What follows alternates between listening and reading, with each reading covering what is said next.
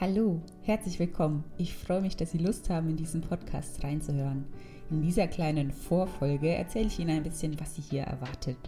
Ich bin Aline Ott, ich bin die Projektkoordinatorin der Modellkirchen. Was genau das ist, erzähle ich später nochmal ein bisschen.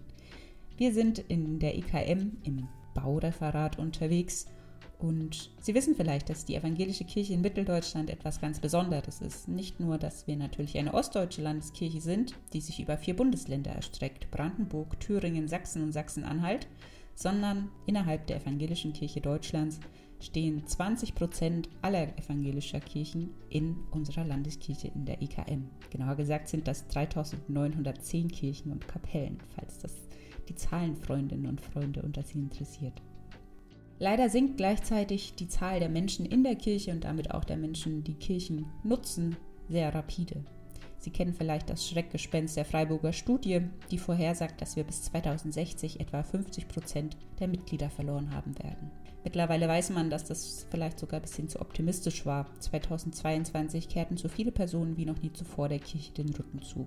Das mag vielleicht erstaunlich klingen, aber wir glauben, dass im Mitgliederschwund auch großes Potenzial liegt, den Ort Kirche nochmal ganz neu zu denken. Die Kirchen, die wir jetzt gerade kaum oder wenig nutzen, die können neue Anlaufpunkte einer Gemeinschaft werden, wo ganz unterschiedliche Menschen zusammenkommen. Nachbarinnen, Fremde, Menschen, die vielleicht ein kleines Ladengeschäft nebenan haben oder die einfach auf Reisen sind. So entsteht ein neuer Typus Kirche, wo Gottesdienst gefeiert werden kann, aber auch Übernachtungen möglich sind, wo getauft und getanzt wird. Mit Hilfe der internationalen Bauausstellung Thüringen, kurz die IBA, haben sich gleich mehrere Modellgruppenprojekte auf den Weg gemacht, die ihre Kirchen ganz neu in den Blick gerückt haben, um sie quer zu nutzen. Wir haben ein paar Erfahrungen gesammelt und die wollen wir gerne an Sie weitergeben. Wie begleitet man so Prozesse? An welche Faktoren ist das Gelingen geknüpft? Wir haben auf jeden Fall sehr stark gemerkt, es braucht Menschen vor Ort, die für ihre Ideen brennen. Da werde ich Ihnen einige vors Mikrofon setzen.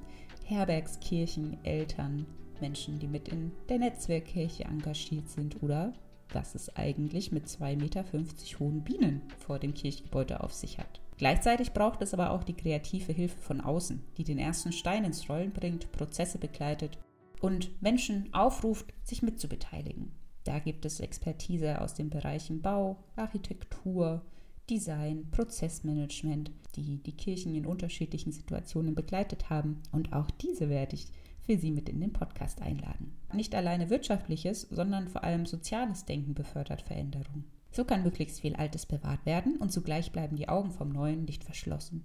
Bei uns sind, wie gesagt, damals in diesem offenen Ideenaufruf 2016 Modellprojekte hervorgegangen. Sieben Stück genauer gesagt. Der soziokulturelle Treffpunkt in der MA Martinskirche Apolda, die Herbergskirchen im Thüringer Wald, die mittlerweile auf vier Kirchen angewachsen sind, die Gesundheitskirche St. Severi in Plankenhain, die Bienengartenkirche in St. Peter und Paul in Roldesleben, die Netzwerkkirche St. Johannes in Elrich und die Feuerorgelkapelle in Krowitz.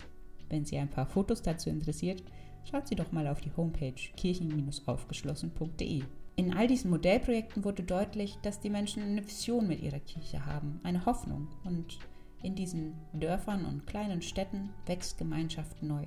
Wenn die Kirche wieder geöffnet ist und kollektiv genutzt wird, kann sie zur Schnittstelle des Zusammenlebens werden. Dass das funktionieren kann, haben diese Modellprojekte beispielhaft gezeigt. Kirche kann lebendiger Ort werden. Und wie wir in der einen Folge auch hören werden, das war sie ja auch jahrhundertelang. Kirche als ein Gebäude, das mit den Bedürfnissen der Menschen, die um sie herum leben, wächst und sich entfaltet. Dafür müssen die Kirchentüren geöffnet werden, für die Bedürfnisse der Menschen, die um sie herum wohnen, damit das Kirchgebäude zum Erprobungsort neuer Nutzungen wird. Vielleicht sind Sie auch gerade unterwegs, überlegen, was könnte eigentlich noch zu unserer Kirche passen. Es kann viele erste Impulse geben, sich mit diesem Thema auseinanderzusetzen und ich hoffe, dass Sie mit einigen neuen Inspirationen, Tipps und vielleicht Argumentationshilfen aus diesen Podcast-Folgen wieder herausgehen. Viel Freude beim Hören. Wir hören uns in der ersten Folge.